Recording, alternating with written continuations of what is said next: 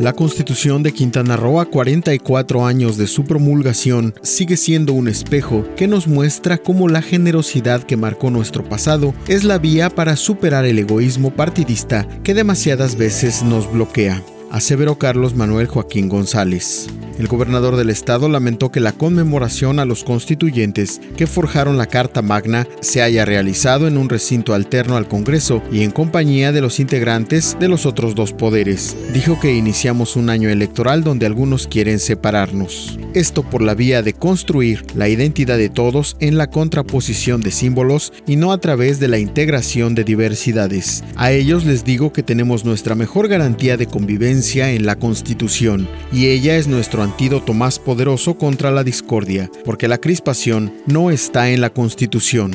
En una ceremonia donde al inicio se ponderó la crisis sanitaria y financiera provocada por el COVID-19, Joaquín González recordó que el año pasado nos dejó distintas dificultades que hoy nos toca padecer, que pueden superarse con el mismo espíritu de voluntad y consenso que alumbró la Carta Magna. Al inicio de su intervención, después de las breves participaciones del diputado Luis Fernando Chávez Cepeda en representación del Poder Legislativo y del magistrado Antonio León Ruiz, presidente del Tribunal Superior de Justicia, expresó, aspiramos a un funcionamiento pleno de las instituciones en el amplio marco de la legalidad.